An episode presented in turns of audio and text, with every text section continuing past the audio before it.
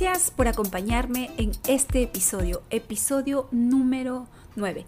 Mi nombre es Carla Sofía Yancari, soy life coach certificada y este es el episodio de mi podcast donde hablaremos sobre cómo superar un divorcio o una separación parte 2 quiero contarte que me he sentido muy feliz estos últimos meses porque la primera parte de este episodio de cómo superar un divorcio o una separación ha tenido varios miles de reproducciones y esto ha generado que yo reciba muchos mensajes en Instagram de diversas personas que están pasando este proceso súper denso. Hombres y mujeres en los que me vi reflejada y para ti que me escribiste por Instagram o que me mandaste un email, quiero que sepas que yo estuve igual que tú, que pasé por lo mismo y entonces con conocimiento de causa tengo la libertad de hacer este podcast para decirte que sé por lo que estás pasando, sé lo que estás viviendo, sé lo que sientes. Y si prestas mucha atención a lo que ya te dije en la parte 1 de este episodio, yo estoy muy segura que vas a estar en la capacidad de transformar todo ese dolor en amor, pero primero en amor hacia ti misma o hacia ti mismo. Así que si no has escuchado la primera parte de este episodio, te invito a escucharla y para tener una idea gráfica de todo lo que expliqué en esta primera parte, entra a mi Instagram carlasofia.lifecoach y ahí encontrarás la figura que muestra estas etapas de este proceso. Ahora, quiero que sepas que así fue como yo lo entendí. Yo vi este proceso de duelo, de una separación, de un divorcio y la verdad pude entenderlo. Cuando yo me acababa de separar, yo necesitaba encontrar cualquier tipo de información que me haga sentir mejor, porque eso era lo que yo necesitaba. Solo no quería sentirme tan triste, no quería sentirme tan frustrada, tan enojada e incluso tan culpable por haber detonado la separación. Y la verdad, para mí tuvo mucho sentido cuando yo pude identificar en qué parte de este duelo yo me encontraba. Ahora bien, una vez tú hayas identificado en qué parte del duelo estás, lo que te toca es aplicar cada una de las herramientas que describí en el episodio pasado. Si hacemos un breve repaso de todas estas etapas, primero nos vamos a situar en la zona de confort, ¿ok? Donde viven muchas parejas en las que ya no crecen juntos, en las que están juntos por el temor al que dirán si se pudiera, eh, si pudiera suceder una situación de divorcio o separación, o porque piensan que separarse o divorciarse significa un fracaso, que es una idea muy absurda. O quizás porque se someten uno, a uno al otro en nombre de la familia, en nombre del amor, incluso seguir juntos solo para guardar apariencias. Pues te digo que si es así, la vida siempre se encarga de darte un sacudón o de darles un sacudón para que despierten. ok, no todos despiertan. Ok, no todos se dan cuenta. La vida te sacude una, dos, tres, cuatro veces y hay gente que sigue. Sigue perpetuando estar con la persona que no quiere, con la persona con la que no se siente suficiente, con la persona que muchas veces te drena energía. Entonces, la vida se encarga de darles este sacudón qué sé yo, a través de una fuerte desilusión, de una infidelidad. Bueno, incluso la infidelidad es otro tema aparte y podríamos hacer un episodio de todo esto, porque no significa que alguien te sea infiel. O sea, de hecho, para que alguien te sea infiel, tiene que hacerse infiel a sí mismo. ¿Ok? Entonces, cuando uno de los dos toma la decisión de divorciarse, separarse, irse, respétala. ¿Cómo podrías tú seguir con alguien que ya no es él o ella misma junto a ti? Con alguien que simplemente ya perdió las ganas de estar contigo. ¿Por qué no puedes aceptar? Porque antes sí todo era genial y ahora no. Porque antes sí te amaba, ahora no. Porque se casaron y juraron que en las buenas y en las malas y ahora te deja. O sea, todos tenemos derecho a cambiar. Él cambió, ella cambió, ya no quiere. El matrimonio, la convivencia no es una sentencia de que quieras o no tienes que estar con alguien por el resto de tu vida. Para ponerlo más sencillo, ¿A ti te gustaría que uno de tus hijos esté con alguien por el resto de su vida, aunque él no quiera, no se sienta a gusto? ¿Te gustaría ver a tu hijo o tu hija en una relación en la que no es él o ella? ¿En la que se sienta sometido? ¿En la que tenga que tolerar porque así es? Yo creo que no, ¿cierto? ¿Por qué quisieras eso para ti entonces? Ahora, hay otra excusa que decimos estoy con él por mis hijos o estoy con ella por mis hijos. Y yo creo que esta es una de las peores razones por las cuales pretendas quedarte con alguien que te drena la energía, que no te quiere, que no te ama, que te genera dolor. No puedes hacer pagar esta factura tan cara a tus hijos. No les pongas esa responsabilidad encima, porque quieras o no, es una responsabilidad que les pones encima. Y cuando hablo de hacerles pagar la factura, no estoy hablando de la factura de los pañales y la leche que se la vas a pasar cuando ellos sean, cuando trabajen y tengan un dinero. No. Yo creo que la factura más grande es esa que no se puede pagar. Y esa factura es ponerles a tus hijos de la responsabilidad de que por ellos tú tuviste una vida junto a alguien a quien no amabas.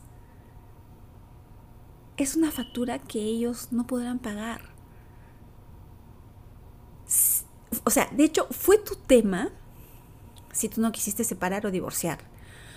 Fue solamente tu tema, fue porque tú no quisiste, porque tú tuviste miedo a qué? A quedarte sola o solo, al que dirán, al verte fracasado. Y esto es algo que en Latinoamérica nos lo repiten muy seguido. O sea, si te divorcias o te, o te separas, fracasaste en la vida. No tiene nada que ver con eso.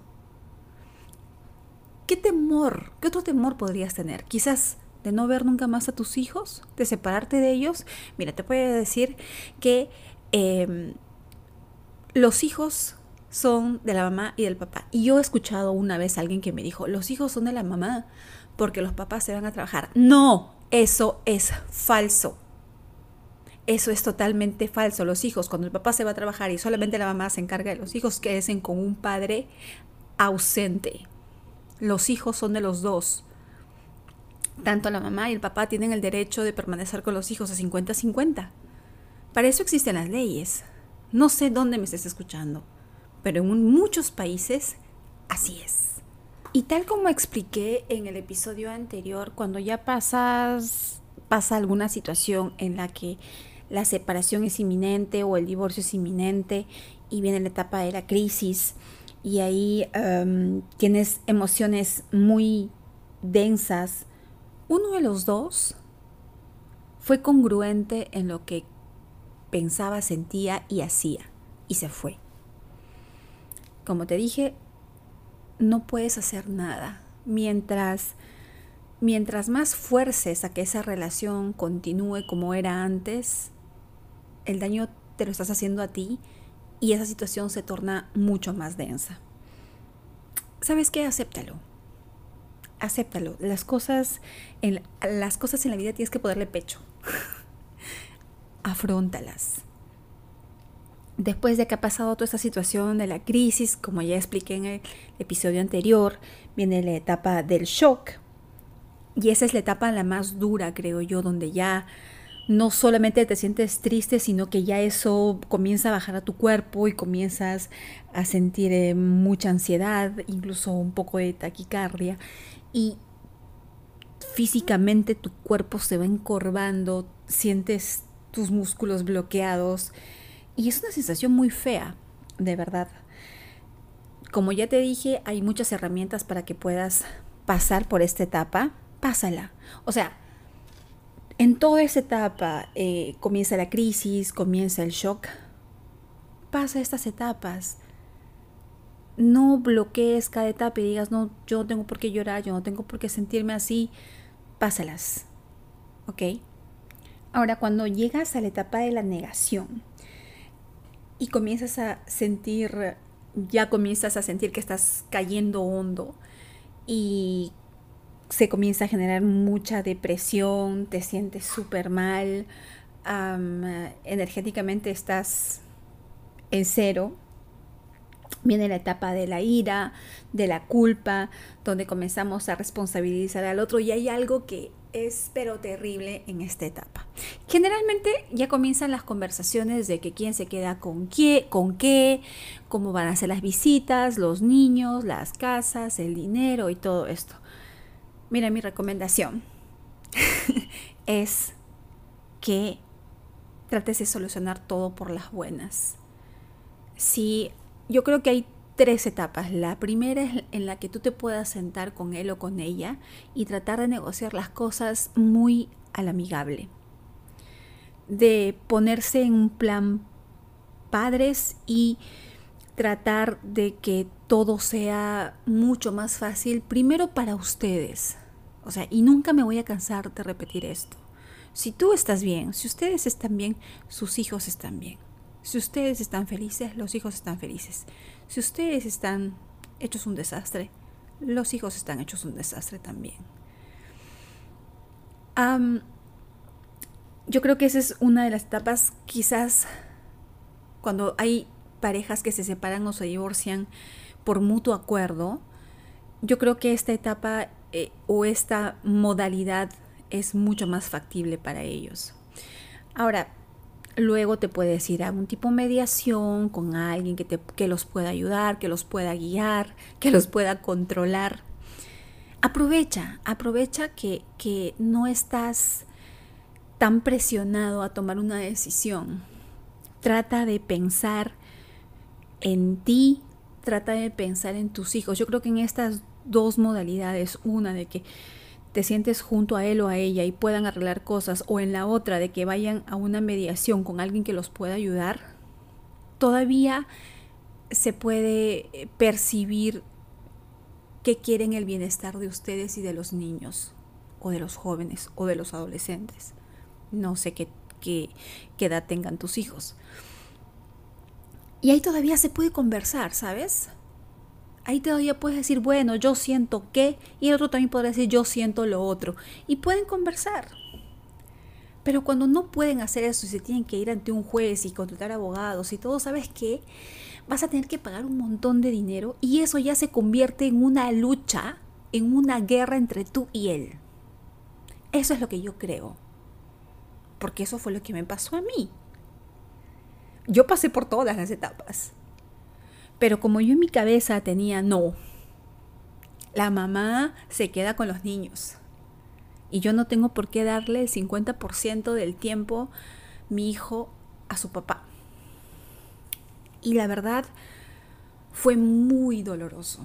Fue muy doloroso saber que él estando en su derecho de tener la custodia al 50%, yo me aferraba a que no, y traté de hacerla tan larga, pero bueno, finalmente ahora ya tenemos 50% y, y me costó, claro que me costó, porque yo me cerré, me cerré y no quería y no quería y tuvimos que irnos a mediación y se fue al diablo la mediación y tuvimos que, tuvimos que irnos a los abogados y sabes que fue un dolor de ovarios todo eso, un dolor de ovarios y de bolsillo.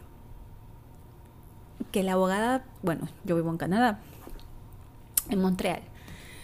Pues la abogada me sacaba la factura de los 15 minutos que yo le había llamado por teléfono. O sea, yo pagué demasiado dinero en eso. Y no sabes, o sea, las conversaciones que teníamos entre su abogada, mi abogada, ya no eran un, un, un una comunicación efectiva, ya era una lucha, era una lucha de que yo tengo que salirme con la mía porque a mí me da la gana y él también. O sea, trata de que este proceso sea lo más amigable posible.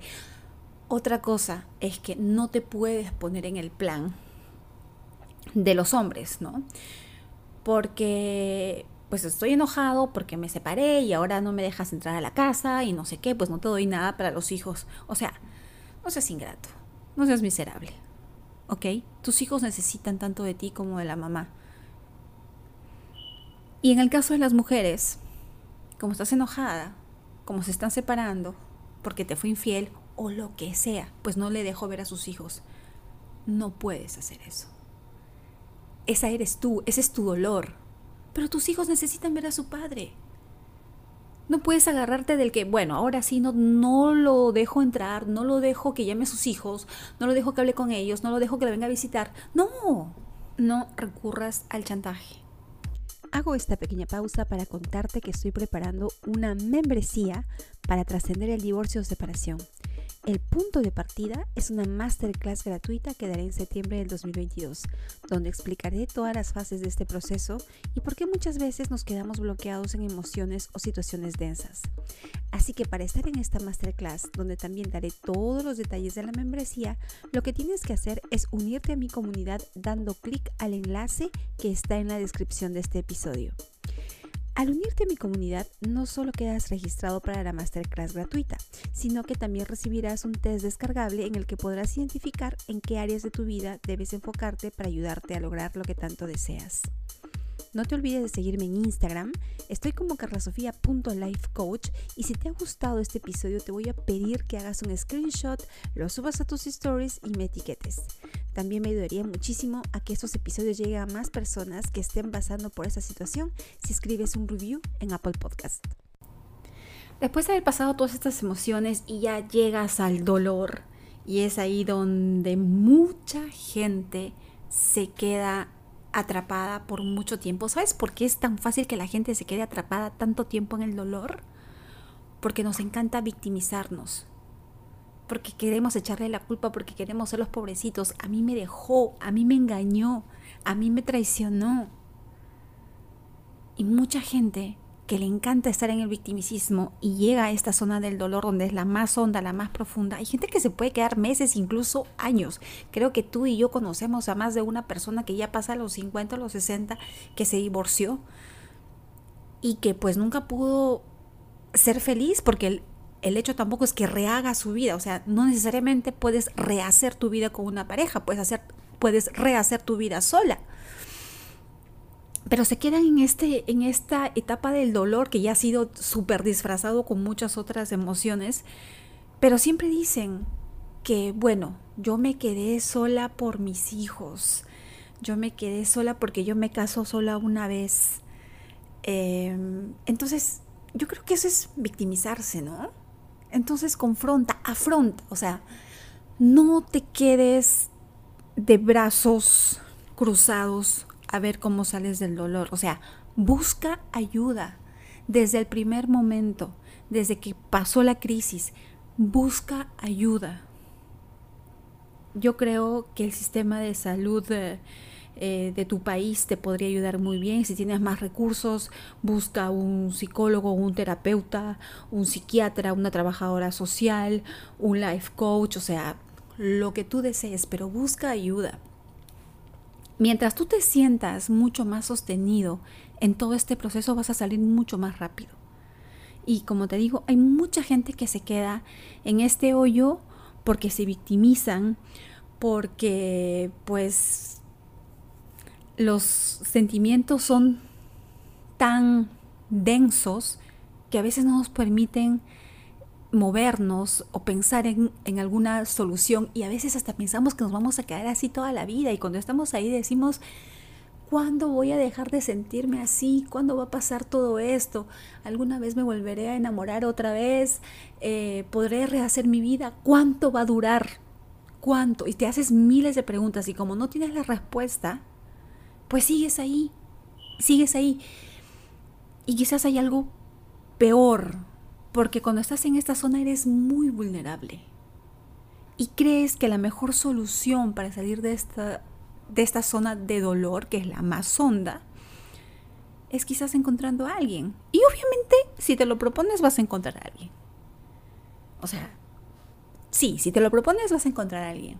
Pero vas a encontrar a alguien que va a estar vibrando en la misma sintonía que tú. ¿Y sabes qué? La historia se volverá a repetir hasta que tú no aprendas. Es como es como el algoritmo de los de las redes sociales. ¿No te das cuenta que cuando tú comienzas a buscar algo en Instagram o en TikTok o en Facebook o lo que sea, te siguen saliendo más de eso, no sé, pues yo voy a buscar una receta de un, de un queque de chocolate para mi hijo. Comienzo a buscar una, pero cada que entro me siguen saliendo más recetas de, de, de queques de chocolate o de tortas de chocolate. Es lo mismo, es el algoritmo de la vida. La vida te va a poner siempre al mismo tipo de personas hasta que trates de sanarte o hasta que te sanes. ¿Ok? Entonces, trata de también juntarte con personas que te puedan aportar. No estés, utiliza este dolor sabiamente, ¿sabes? O sea, no consigas un grupo de amigas, un grupo de familiares a los que le cuentes la misma historia siempre, siempre, porque eso también es victimizarse. O sea, si a mí una amiga viene y me cuenta su historia dos, tres veces, yo la entiendo, pero si pasan las semanas, pasan los meses y sigue llorando por lo mismo, entonces yo, diría, yo ya te entendí, yo ya te escuché, cómo, sé cómo te sientes, pero a mí me cansaría escuchar eso. Entonces, trata de rodearte con gente, trata de rodearte de gente que te pueda entender, que te pueda soportar, que pueda ser tu sostén en ese momento. Acuérdate que las cinco personas más cercanas que tú que tengas en tu vida son las personas que te representan. O sea, no te preocupes, que tú eres igual que ellas o si no vas a ser igual que ellas. Pero cierra tus ojitos y piensa en las cinco personas más cercanas con las que siempre hablas, con las que siempre te comunicas. Eso eres tú.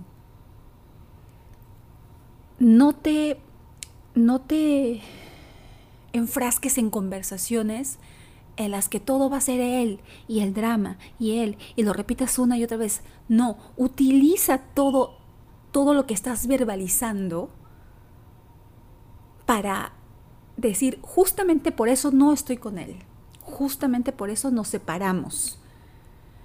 Tienes que ser muy astuto, tienes que ser muy inteligente para darle vuelta a este dolor. Porque si tú sigues hablando de lo mismo, nunca vas a salir del dolor. Y no va a faltar alguien que te va a decir, como a mí me dijeron en algún momento, ay ya, deja de llorar, búscate otro más guapo. y la verdad que no quería buscar nada yo quería victimizarme, yo quería que me digan, sí, pues Sofía, tú eres la buena, él es el desgraciado. Pero bueno, yo tuve que aprender de este dolor y, y lloré mucho. Pero salí, salí porque porque ahí fue cuando entendí todo este tema del duelo, que tenía que pasar todas estas etapas y hice todos mis ejercicios no sabes a cuántos cursos me inscribí. Ahora te digo, no porque hagas un curso y no porque hagas un libro, ya estás bendecido, ¿no? No te va a pasar nada. No tiene nada que ver si tú no trabajas, si tú no haces tus ejercicios. O sea, puedes ver y puedes escuchar muchas cosas. Pero mientras no seas consciente y no pongas en práctica todo lo que has leído, todo lo que has visto, no sirve de nada. Si te leíste un libro y te decía, este, bueno, identifica tus focos rojos, ah, bueno, por ahí los voy a identificar algún día, no sé. No va a pasar nada. Si tú no te das el trabajo de abrir tu cuadernito, agarrar tu lapicerito y escribir todo lo que tengas que hacer y hacer todos los ejercicios que tengas que hacer, no vas a sanar. Y para eso muchas técnicas las dejé en el episodio anterior, las he nombrado, puedes buscarlas en YouTube te puedes ayudar. Hay muchos libros que hablan sobre separaciones, sobre divorcios, sobre corazón roto y te puedo recomendar el libro de Esther Iturralde, Síndrome de un corazón roto. Léelo, está muy bueno, muy muy bueno. Bueno, para esto Esther Iturralde es mi coach, es ella quien me certificó como life coach. Y bueno, regresando al tema, Em, el objetivo realmente de todo esto, de que puedas transformar todo ese dolor en amor y que te puedas sentir finalmente libre y que utilices ese dolor para convertirlo en amor propio, sabes que es el regalo más lindo que puedas tener. Porque te vas a liberar. Porque te salen alas. Porque tú no lo sabías, pero tú tienes alas. Que hayas querido estar siempre caminando y corriendo, bueno, es tema tuyo. Pero tienes alas. Y sabes qué, hay algo mejor que eso. Tú necesitas a alguien que te quiera tomar de la mano y que te diga, sí, te acompaño, volamos juntos, volamos alto. Podemos hacer un stop donde tú quieras y si yo quiero, te sigo acompañando y si no, no. Pero no necesitas a alguien que te agarre con una mano de bilucha la mano, toda sudada y que te diga, bueno, no sé si tengo que volar contigo, qué tan alto, cuánto va a durar. No. Necesitas volar. Puedes volar sola, puedes volar solo. Pero si vas a volar con alguien, vuela mucho más alto.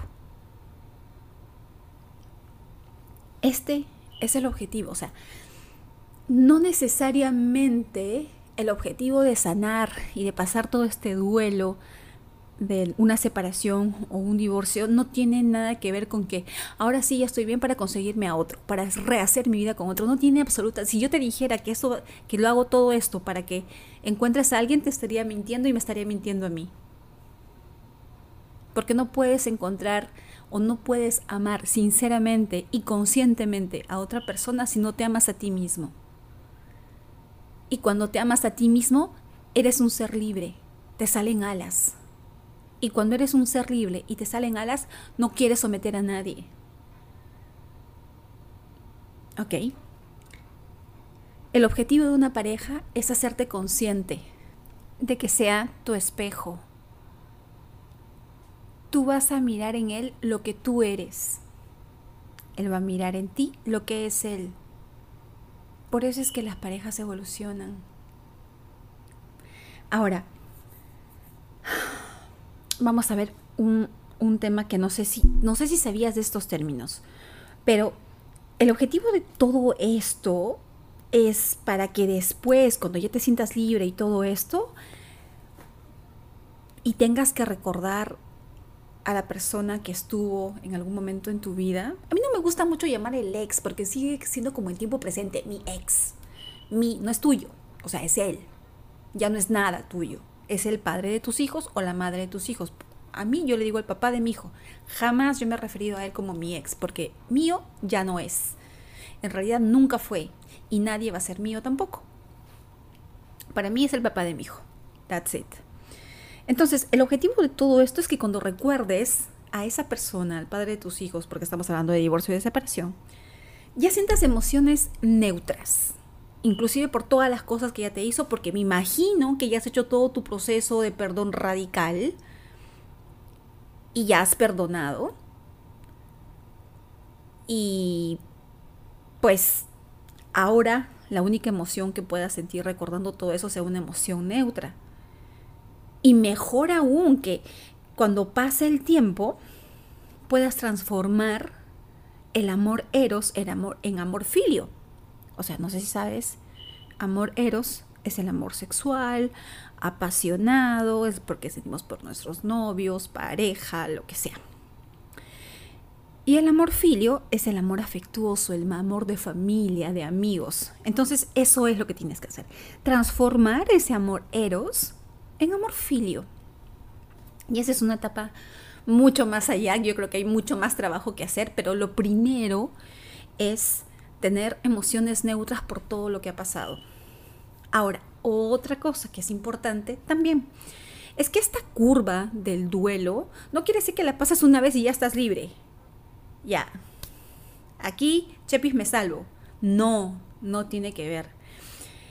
Esta curva, es más, o sea, puedes estar llegando al dolor y puedes salir otra vez ya estás en el aprendizaje y otra vez hay un recuerdo, no sé, encontraste un cinturón que se quedó de él en tu casa y otra vez. O sea, no hay ningún problema en el que vuelvas otra vez al dolor y tengas que salir otra vez. Ya tienes herramientas para salir fácil del dolor. Vas a salir. Y recuerda, en cada etapa de este duelo, todo pasa. ¿En cuánto tiempo? Eso lo decides tú cuánta chamba le, metes a hacer tus ejercicios, a tu respiración consciente, a meditar. Si quieres tomar tus flores de Bach, las tomas. Si quieres comprar tus cuarzos, los compras. Pero sabes que toda esa sanación está en ti, está dentro. No busques pastillitas porque también las he tomado. Y sabes qué es como meter la basurita debajo del tapete. En algún momento sale. En algún momento sale. Ahora, este, este, como te sigo diciendo, no es que vayas a hacer este proceso, saliste y te liberaste. No, puede que recaigas, pero vas a salir. Ya no va a doler tanto. Vas a salir más rápido. Incluso cuando te sientes libre va a haber algo que te va a hacer acordar. Una Navidad, un cumpleaños, un día de la madre, un día del padre, lo que sea. Y dependiendo de cómo te sientas en ese momento, porque quizás ya tienes otras emociones densas cargadas por otras cosas, te vas, puedes volver a recaer. Pero ya sabes que vas a salir. Y mientras más ganas le eches a tus ejercicios y hacer todo lo que tengas que hacer, a tu escritura curativa, a las meditaciones en la noche, a todo lo que puedas hacer, vas a salir más rápido. Una vez más, busca ayuda. Busca ayuda. Busca ayuda. Yo estoy muy segura de que si tú haces todo este proceso bien hecho, haces tus ejercicios, vas a salir de este duelo muy rápido. Como te dije, vas a recaer, sí, vas a recaer. Pero yo creo que lo más importante es que alcances tu libertad, pero sobre todo que logres quererte, que logres amarte. No hay cosa más linda en el mundo.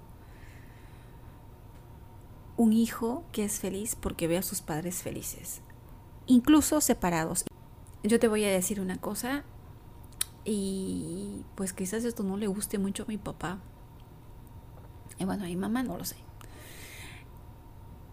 Mis padres peleaban mucho cuando yo era adolescente. Bueno, siempre han peleado mucho. Y a mí ya me causaba demasiado estrés. Y en algún momento, cuando yo tenía 13 años, que estaba adolescente, que era adolescente, yo ya estaba harta.